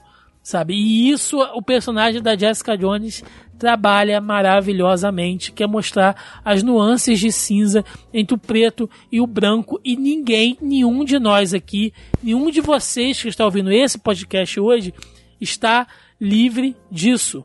Todos nós, por mais honestos que a gente seja, é, né, por, por mais corretos, tá? Ninguém, gente, está impassível, talvez de cometer um crime ou qualquer coisa ao longo da vida. Você pode ser uma pessoa correta, entendeu? Trabalhadora, pai de família. Você tá numa festa, você bebe demais, alguém briga, dá uma discussão, você empurra alguém, essa pessoa cai da escada e morre. Você é um criminoso. Se você for colocar as coisas preto e branco, tá? E a série trabalha um pouco disso. E essa humanização dentro de um roteiro de uma história de super-herói, isso é maravilhoso e, e, e talvez seja um pouco disso que as pessoas não entendam assim. Eu não vou cagar a regra aqui e dizer o que você tem que gostar, o que você não tem que gostar. Não é isso, cada um gosta daquilo que quiser. Mas pra mim funcionou muito. Tá? E essa coisa da, da série não ter um, um vilão físico é isso. Sabe? Parem de se prender nessa coisa de quem é o vilão da semana ou quem é o, o, o, o, o rival dela aqui. A gente tem diversos exemplos de séries muito boas onde não tem vilão. Breaking Bad você não tem vilão. você tem diversos rivais né, ali pessoas que estão tentando é, atrapalhar ali o caminho. É um negócio muito louco, porque você tá torcendo justamente pro cara que tá fazendo Exatamente, olha só, você já, você já torce para o vilão em si, se a gente for colocar assim. Então, Breaking Bad nem tem vilão. Game of Thrones não não não tem vilão. Walking Dead, né, por mais que um ou outro seja filho da puta ali, se você colocar no contexto geral, tá todo mundo tentando sobreviver do seu jeito ali. Então, gente, parem de se prender nisso. Né? Eu vi lá diversas críticas falando assim: Jessica Jones peca pelo vilão fraco. Filho da puta! Não, não tem, tem vilão. vilão. E você não precisa ter um vilão. Olha a história que está sendo contada. Tipo, quando eu vejo esse tipo de, de crítica, eu começo a rir e eu entendo que as pessoas assistiram um negócio e não prestaram a mínima atenção. Não, cagou, cagou pra história. Não, é. E aí eu, Jessica eu Jones é a série mais madura desse universo. A segunda temporada. É a, série, é, é, é, é a, a história mais madura desse universo Marvel da Netflix até agora. Minha opinião. Sim. Sim, porque sai do lugar comum.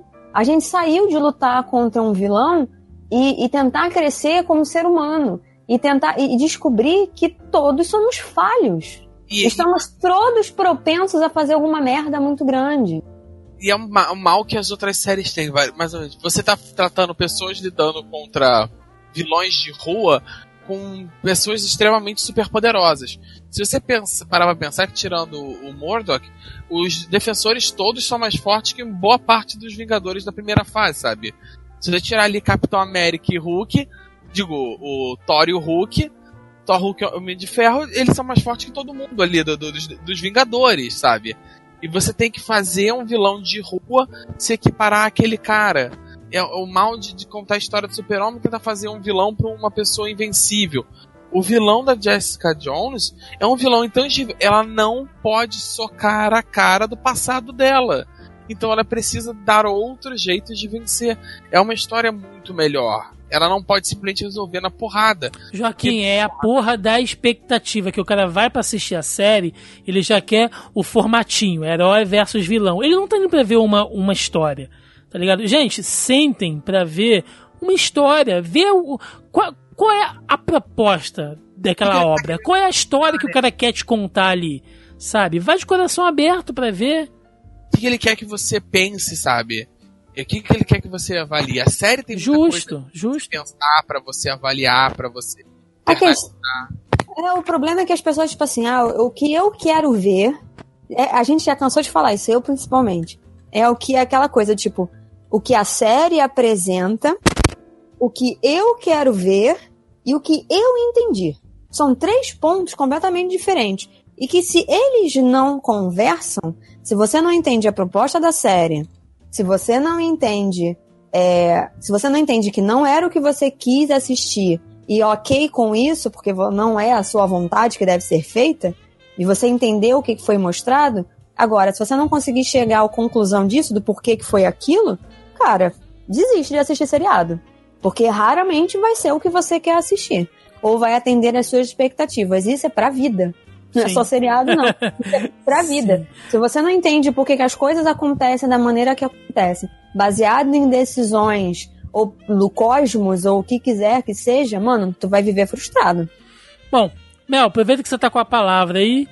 Eu quero saber se você curtiu, o que você espera desse fechamento aí, diversos personagens, né, se transformaram. É, como você falou no início do programa, a gente ainda não sabe o que vai acontecer com essa questão lá das licenças da, da Disney, enfim, né? Pressupondo que os defensores vão se encontrar novamente e que teremos uma nova temporada de Jessica Jones, eu queria saber o que você espera disso, com todas essas transformações, se a história funcionou para você e se você gostou do tom do feminismo, né? Como ele foi tratado aí. Eu não vou dizer nem feminismo, tá? Mas da, da como é que eu posso dizer? Porque não é feminismo, né? É protagonismo. Do protagonismo feminino na série, se você curtiu da forma como ele foi trabalhado. Cara, é, como eu falei, eu gostei bastante o fato de que não tem um vilão. Eu gostei muito do tempo que eles usaram David Tennant, porque ele é um personagem, é um ator muito querido, a gente sabe que ele fez Doctor Who, e ele trabalhou em Harry Potter, enfim, é, ele é uma pessoa, né? Uma persona muito querida e tal. E foi o que eu falei. Eu, apesar de eu ter gostado da primeira temporada, dos temas que eles abordaram e da apresentação da série como um todo, eu achei que ele brigou por espaço com ela. E eu acho que ninguém pode ofuscar o protagonista. Eu acho que o vilão, ou o antagonista, como vocês queiram chamar, ele tem que ajudar o protagonista a se erguer, né? A se destacar, enfim. É, e o que aconteceu nessa segunda temporada? Como não teve vilão, eu acho que a Kristen Ritter é, ela teve um espaço muito bom para mostrar a, as habilidades dela de atuação e eu fiquei muito surpresa. Mas surpresa de uma maneira boa, eu fiquei muito feliz com o que eu vi, né? Ela parecia realmente muito incomodada com tudo aquilo, num beco sem saída, numa encruzilhada, sem saber o que fazer. E isso foi muito bom para a personagem e para ela sair daquele lugar de tipo de bêbada e de que não quer ser heroína e, e sabe e que é isso aí que eu sou né, é, é essa caixinha com dois rótulos. E não é só isso porque ninguém é só isso. Logo uma personagem não vai ser também. Então assim eu achei que o espaço que deram para ela e para ela atuar mediante a todos os pontos apresentados foi excelente todas as mulheres, inclusive a Jerry Hogarth, que eu falei que eu detestei o arco dela na primeira temporada porque eu achei um saco, foi muito relevante nessa, né? Eu acho que teve uma evolução na, na própria atuação da Carrie Ann Moss. Eu acho que ela saiu um pouco daquela coisa meio sisuda que ela estava apresentando enquanto, sabe, advogada de, da alta sociedade. Eu acho que foi muito bom, assim, colocá-la um pouquinho mais pé no chão e mostrar um outro lado dela. E a Trish, cara, eu tava até brinquei com o Joaquim, eu falei, caralho, Karen Page 2 é missão, sabe? Que tá me irritando. Mas assim, me irritou, mas me, me irritou de uma maneira que a atriz estava desenvolvendo um papel excelente. E eu falei antes aqui, né? Não vou ficar me repetindo, mas assim, eu não concordo com as atitudes dela, porque eu acho que tinham outras saídas, mas eu entendo o que, que ela. o porquê que ela escolheu o caminho que ela escolheu, né? E, e o ponto que a gente chegou no final, assim, que elas estão completamente distantes uma da outra. E é muito bom. E a mãe tem um personagem, a Alissa, né? A, personagem da mãe da Jessica, ela tem um ponto ali que é bem interessante, que ela tem um relacionamento que ele é emocionalmente dependente. Sim. E isso é uma coisa muito bem trabalhada. Só ela não vê, né? É, ela não, ela não vê que ela é emocionalmente dependente do cara. Ele, a gente vê que ele não fez uma lavagem cerebral com ela. Mas o fato de que ela estava trancafiada dentro de um laboratório cujo único contato que ela tinha era com ele. E ele era o único contato, ele, o único contato que ele tinha com ela, ele não tinha contato com outras mulheres, né? Ele falava com outras enfermeiras e tal, mas não no sentido do romântico, né? Do romantizar ali. Do romance, na verdade. Não ética do profissional, né? Exatamente. Mesmo depois que eles saem do laboratório, os dois estão nessa fuga e eles estão presos um no outro. É Sim, é, um... é ele por questões profissionais, porque ele acha que ele é, como é que se diz? Esqueci a palavra. Que ela depende dele, né? Aquela coisa toda, aquela, naquela dependência. E ele também depende dela por uma questão é, de ego mesmo, né? Do tipo, olha o que eu consegui, olha o que, que meu trabalho fez, aquela coisa toda. E ela, mesmo ela sendo, tirando o fato de que ela é emocionalmente instável, ela é, ela depende dele. Ela não funciona sem ele. E isso não, é, é perigosíssimo. Eles sabe? são eles, eu diria um pouquinho diferente. Eles são codependentes, né? Sim, sim, mas é uma, é, mas é uma coisa emocional. Sim. Entendeu? É uma dependência emocional. Só é. que a gente vê isso mais pelo lado da mãe. Ele, a gente vê os dois lados. Ele gosta, ele fala várias vezes que eles se casaram. É aquela história que ele conta, né? Ela me carregou no colo, ela me trouxe pro quarto. A gente vê que ele realmente gosta dela, né? Ele tem sentimentos por ela. Mas por um outro lado, ele também se enaltece em cima dela pela conquista de é, corrigir o, o, genoma humano, entendeu? Então, assim, ele é 50-50, ela é 100%. Ela é totalmente dependente dele.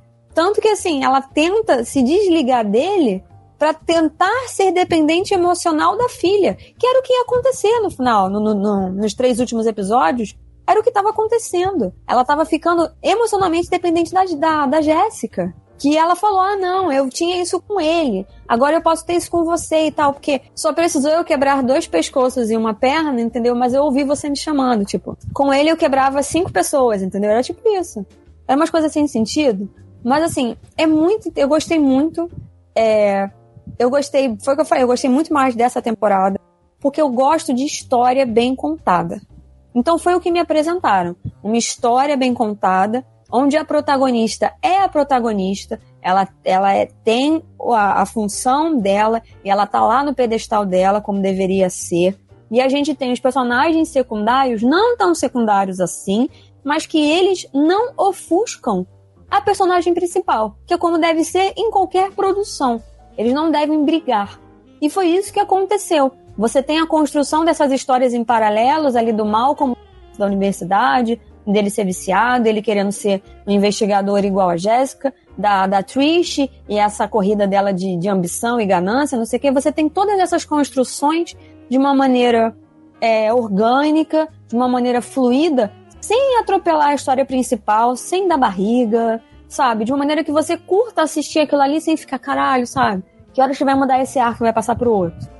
Que era como eu ficava no arco da Jerry na primeira temporada. Eu achava um saco. Mas agora eu falei, putz, que legal, sabe? Enfim, ok. Achei, assim, excelente e é muito madura e acredito que vai receber muita crítica negativa pelo fato de que a série apresenta uma coisa e as pessoas querem ver outra e não sabem fazer a diferença entre um e outro. Eu vou começar. Antes de eu seguir pra série, eu vou começar repetindo o que eu já falei um pouquinho. A questão. Eu não posso falar sobre feminismo, mas eu posso dar minha opinião como homem em relação a, a uma série que tem os personagens principais com protagonismo de mulheres. E eu acho que foi muito bom. Eu não sei quem são as escritoras ou os escritores, o diretor ou diretora, mas é muito bacana. Só, só te interrompendo, você pode colocar todo esse roteiro é, pelos créditos da Melissa Rosenberg. Olha aí, ó, Melissa.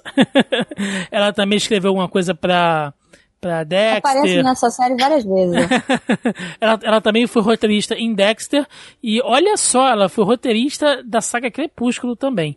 Então, por incrível que pareça, Ninguém ela fez... todas. É, Mano, olha mas... só, não, Joaquim, a mulher fez dinheiro pra caralho, por é. mais que a gente não consuma, esse negócio é uma febre. Então ela, ela sabe como falar com o público dela, seja um feminino mais maduro ou um feminino mais infantil. Mas então, ela sabe falar, e a importância de ter uma mulher falando histórias sobre mulheres, né? É, é, então vamos lá. Agora sabendo ainda mais que é uma mulher, eu acho importante, eu achei muito bacana, porque eu, é uma crítica que eu já vi. A Marvel nos quadrinhos tem feito isso toda hora, de você pegar uma personagem feminina, dar um título para uma personagem feminina com um escritor masculino ou às vezes um, um editor masculino que não sabe dialogar com aquele público, não sabe trabalhar aquele personagem e, e não confia no personagem. Acontece isso muito feio quando tem a Thor nos quadrinhos, a Jane Thor. Você, para fazer a personagem feminina interessante, você não confia, você faz todos os homens da série parecerem macacos e primatas imbecis, sabe? E a série, ela não. Outras séries com, voltadas para o público feminino fazem isso o tempo inteiro. Parece que não confia no público ou na personagem para fazer as mulheres parecerem bem, faz todos os homens parecerem imbecis. E, e a série aqui ela não cai nesse lugar comum. Ela sem perder o protagonismo das personagens femininas, sem, sem ainda é uma série liderada por mulheres. Ela ainda tem homens bons, homens maus. Os vilões têm motivações muito claras assim e, e humanas. Você entende os erros que os personagens fazem. Como eu falei, eu consigo entender eu não concordo, mas eu consigo entender as escolhas da atriz, sabe? Como ela chegou ali. Eu consigo entender. Eu não concordo com a escolha do Malcolm no final da série, mas eu consigo entender o motivo pelo qual ele fez. E, você entende o, o cientista. Ele não é um cara. Ele não é o, o vilão malvado do, do Lucky Cage, sabe? O, o, cientista da prisão do Lucky Cage. Sabe? É, todos os personagens são muito bem construídos, eles têm uma sensibilidade. Então eu acho que pra gente ver um protagonismo legal, real, feminino no cinema, para não ser uma cinema no seriado, para não ser uma guerra de meu lado, seu lado. Você tem que ter isso, você tem que ter personagens que sejam multidimensionais. A mulher seja protagonista, mas para isso você não precisa fazer todos os homens vilões. Agora, retomando a série, eu acho assim, das séries super-herói, eu acho que ela teve o roteiro mais maduro até agora. Ela tem uma escolha genial de não botar um antagonista direto, sabe? Você tem ali antagonista, desculpa, não botar um vilão direto. Você tem antagonistas, você tem intercalços, mas o vilão principal da série é o passado de todo mundo. Todo mundo ali tá tentando criar emendas com o passado. Mesmo outros personagens, como o Shang, que a gente não citou,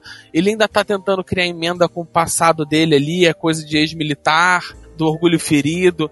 Você tem a personagem da Karen Moss tentando fazer as pazes com o passado dela e as escolhas, tudo que ela sacrificou pelo legado e tentar defender o legado dela. Você vai ter todos eles, até a mãe da Jessica, sabe? Ela tá tentando fazer as pazes com aquele passado que ela perdeu no acidente, com a filha que ela não viu crescer. O próprio passado da Jessica Jones tentando fazer as pazes com o próprio passado. Você entende a história do primeiro namorado, da, do vício da atriz até um pouco da Dorothy você consegue entender, sabe? Que ela ainda se culpa um pouco. E isso é uma parada muito madura. A série, ao contrário do problema, todas as outras séries do Netflix, digo, do, dos defensores até agora tiveram, ela não tem uma barriga. Ela é lenta? É. Ela, é, ela, é um, ela tem um ritmo muito devagar, ela não tem tanta ação, ela tem diálogos longos, mas ela tem um ritmo muito fluido. E ela adotou uma parada que a gente não comentou até agora, que ela assumiu o clima no ar da, da série. Muito, nossa. Ela, ela, ela, ela, fica narrando as coisas que ela tá fazendo. Ela faz a narração, tem a narração. Isso é muito foda. E a fotografia é muito boa também. Exato, eles assumem que a inspiração da série é uma inspiração de série no ar. Era o que eu queria que, que, que o Punho de Ferro tivesse feito. Assume que a sua inspiração foi os filmes de artes marciais. Assume que a tua inspiração é o Black Exploitation Luke Cage. Assume que é no ar no Jessica Jones. Sabe? Eles, a fotografia, que era um ponto altíssimo da primeira série, mudou bastante, mas assumiu o clima no ar. Ele tem uma narrativa no ar. Ele tem a narração em off no início e no final de cada episódio que é genial e ele tem o pessimismo. Não tem tanta chuva como a maioria dos filmes no ar que eu consegui, mas ele ainda tem aquele pessimismo melancólico e que combina muito bem, porque não é uma série sobre boas escolhas ou fazer o bem, é sobre boas intenções saindo errado e sobre como você tem que viver com a vida que foi que te foi dada, sabe? Eu realmente acho que essa série, não vou dizer que é a minha favorita dos defensores até agora, mas eu acho que consegue superar em muito a primeira temporada. Ainda que elas falte o efeito bombástico, né, aquele impacto que tinha a atuação do Tennant, que é assim, irretocável, assim, foi genial, mas talvez isso deu mais espaço para personagem da Jessica Jones poder brilhar.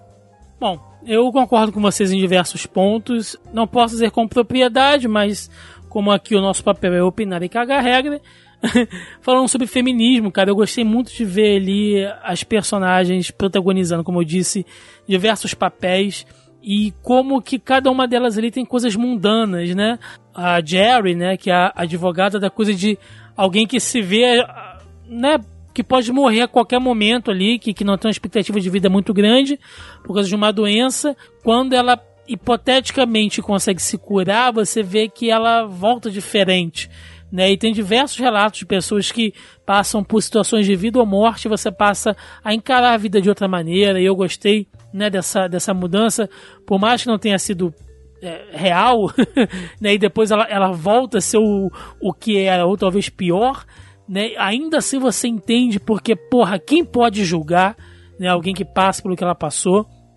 Uh, o personagem da, da Trish, a gente já falou bastante aqui, e eu quero ver muito como é que ela vai ser desenvolvida agora com superpoderes, né? Ela aí vai ser a felina, né? A, a Hellcat, então tô ansioso para isso. O Malcolm também, muita gente está chamando ele de ingrato, mas eu acho que não, é aquilo que a gente também comentou aqui, que todo mundo cansa, né, cara? Ninguém. Ingrato?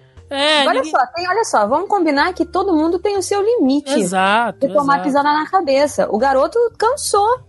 Simples assim. Sim. E ele poderia. Ele, te, ele teria sido ingrato se ele tivesse aceitado a proposta no Price da primeira vez que ele recebeu o cartão. E ele foi falar pra Jéssica. Ele foi falar pra Jéssica. E ele foi falar pra Jéssica. Ele se demitiu antes de ser demitido pela nona vez. Ele se demitiu e ele foi arrumar um outro emprego. Gente, ele fez é questão de terminar a reforma. Isso foi muito legal. Tipo, não vou deixar nada inacabado. De longe, o personagem que eu mais gostei nessa temporada foi a mãe da Jessica, a, a Lisa Jones. Uh, a forma como ela lida com a raiva, claro, né, salva as devidas proporções. É muito parecido com o que a gente vive hoje, cara. Todo mundo estressado, puto, ninguém aguenta uma criança chorando, alguém batucando na mesa perto de você, tudo irrita, tudo você fica puto. É... Claro, né, que ali ela é tá completamente desregulada, mas eu gostei muito de ver essa questão da raiva sendo tratada ali e, e, e, e o relacionamento dela com a Jéssica, como ela engrandece a Jéssica. Achei que a participação do Killgrave foi muito pontual. Se eu tiver que fazer uma crítica, duas críticas para temporada como um todo, tá? Eu concordo com o Joaquim que ela não tem barriga, mas ela começa lenta, ela só engrena legal depois da entrada da Alisa, né, ali pro, pro sexto, oitavo episódio, aí a série vai até o final suave, mas o começo é um pouquinho lento, talvez pela necessidade de você ambientar as coisas, é, fazer aquele, aquele plano, né, pro quadro geral que vai vir após. Então, ok, a gente aceita. Mas talvez uma coisa que me incomodou um pouquinho, cara, foi a quebra de. Não é expectativa, mas as quebras de cliffhanger que os caras deram. Diversos episódios acabavam, tipo, a Jéssica com a Trish indo enfrentar alguma situação, a polícia chega e aí o episódio acaba. Quando você liga no outro episódio, você acha que, né, você vai ver aquela, aquela situação ali e o episódio já começa com elas, tipo, presas assim. Você, porra, não, eu, eu, eu queria ver um pouquinho daquilo ali acontecendo. O episódio do Aquário, nossa, foi um puta banho de água fria para mim. Eu pensei que naquele momento a Jéssica fosse ter que fazer alguma coisa para salvar as pessoas que estavam ali, ia ter algum bicho, né, bizarro que ia acabar fugindo mas ali. Ela, mas ela falando pro cara, peixes morreram ontem, eu achei aquilo muito legal. É, mas eu falei, peixes porra. Morreram. Sabe, é, é, é, ok, não é uma, uma história de, de super-herói, a gente já falou isso aqui. Mas, né, gente, não. Acho que não faria mal você colocar um ou outro episódio ali da Jéssica fazendo alguma coisa e tal. É possível que não tenha um pouquinho de orçamento para é, poder fazer É, né? Eu falei, porra, essas quebras de cliffhanger. Não, gente, o orçamento tava baixo. E as perucas ruins e a maquiagem na cara da mulher. É, tá? mas ainda assim, eu achei que como. Não, só, tipo, os pontos fracos da série é isso aí. É, eu, eu achei como decisão de roteiro é claro que a série não precisava ser isso o tempo inteiro e eu achei maravilhoso. Mas eu achei que algumas quebras de tesão, né? Eu acho que os caras conseguiram fazer cliffhangers muito bons. Eles elevaram ali, eh, né, o final de alguns episódios muito bem e na retomada do próximo episódio, aquela putz, tá, né? Fazer o quê? Mas cara, no geral, série sensacional. Assistam e se vocês querem criticar, gente, critiquem, metam malha, falem o que vocês quiserem. É a opinião de cada um. Mas se proponham a entender a história e absorver aquilo que ela tem a te contar, entendeu? Não vai querendo ver luta e uso de superpoder, nada disso. Para e assiste a série. Depois você tira suas conclusões. É isso. Vamos lá, vamos pro encerramento. Vamos embora.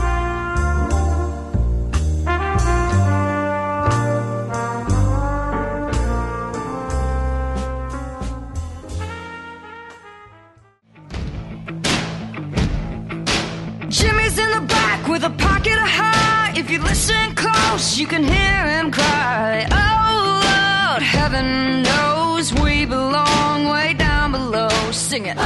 E chegamos aqui ao final de mais um Zoneando Podcast, onde tratamos da segunda temporada de Jessica Jones, o mais novo capítulo, né, a mais nova obra aí que complementa o universo seriográfico, do universo cinematográfico, e este é o seriográfico das séries da Netflix aí envolvendo o universo Marvel. Bom, agradecendo aqui a presença, mais uma vez, dos nossos participantes, senhor Joaquim Ramos, muito obrigado pela presença. Algum recadinho, alguma coisa? Não, dessa vez eu não tenho participação especial, não.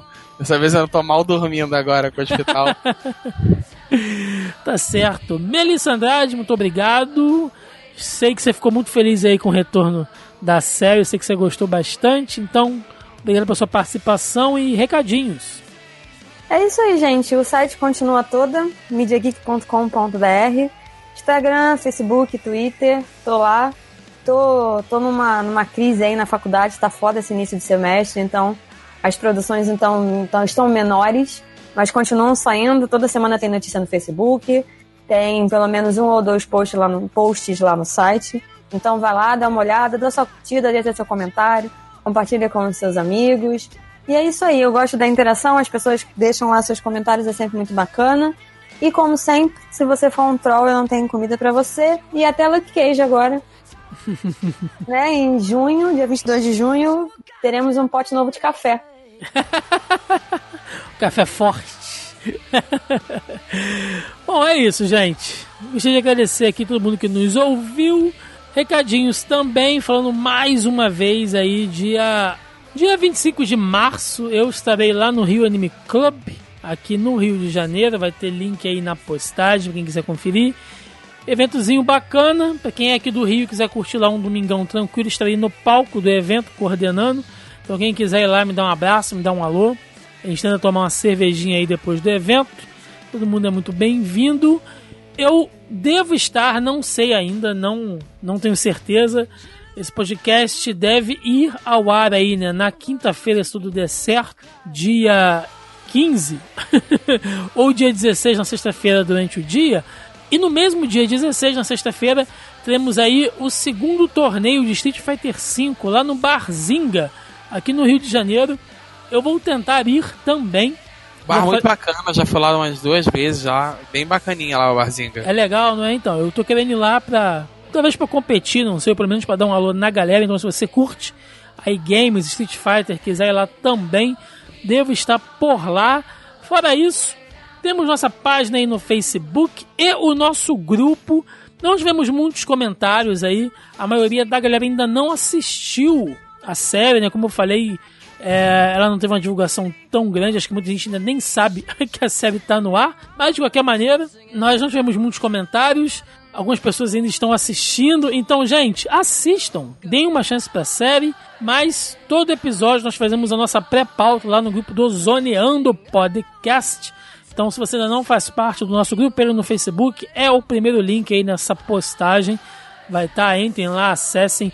É sempre legal estar tá trocando essa informação aqui, trocando ideia com vocês, que nos ajudam aí na nossa pré-pauta toda semana para o nosso, nosso papo, a nossa discussão aqui no podcast. Fora isso, também nosso canal no YouTube, quem quiser chegar lá. Semana passada não rolou vídeo. Essa semana eu estou ainda para gravar ainda, tô com as pautas aqui, eu só preciso de tempo para gravar e editar. Eu tô aí com um monte de trabalhinhos atrasados aí, aparecendo uns frilas, mas pra semana que vem deve estar tudo normalizado. Entra lá no nosso YouTube, nosso canal lá, dá uma curtida, se inscreve, que nos ajuda demais. E você nos ajuda mais ainda compartilhando né, a postagem deste programa no seu Facebook. Né, a gente sempre mendiga os compartilhamentos de vocês, porque o Facebook continua tosando a gente. Então sempre a gente enche o saco de vocês aqui, mas agradeço também imensamente de coração quem der aquela compartilhada aí, marca os amigos, né, a quem interessar possa sobre os temas que nós falamos aqui toda semana. Ainda também sobre podcast, teremos novidades em breve aí, né, podcasts novos, né, novos programas aqui no Zona E. Vai ter uma galera aí que está querendo voltar também. Eu não vou entrar em detalhes agora, mas em breve teremos mais novidades aí no mundinho podcastal aqui do site. Então é isso, gente. Deixe nos comentários aí a sua opinião sobre a segunda temporada de Jessica Jones. Se você gostou, se foi aquilo que você esperava, se não foi, se te surpreendeu, se a série te impactou de alguma maneira e o que você espera aí para o futuro. Então é isso.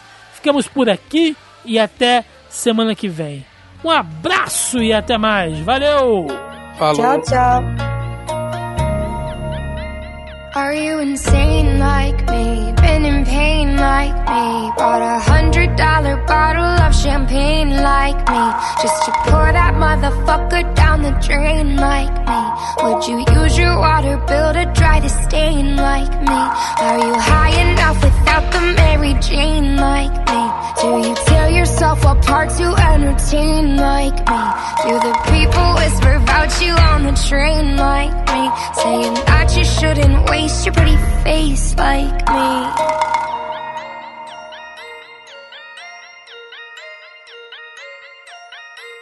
And all the people say You can't wake up, this is not a dream Your part is a machine. You are not a human being. With your face so mean, up, living on a screen. Low on self-esteem, so you run on gasoline.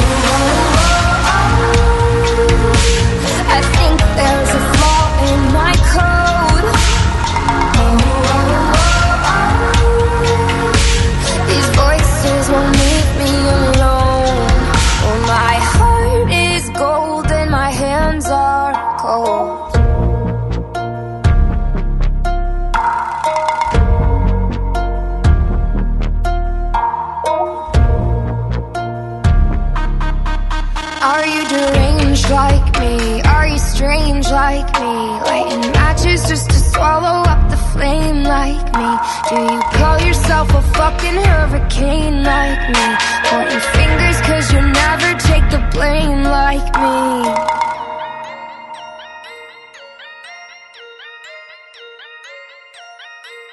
And all the people say You can't wake up, this is not a dream You're part of a machine, you are not a human being face on screen me Lower self-esteem, so you run on gasoline oh, oh.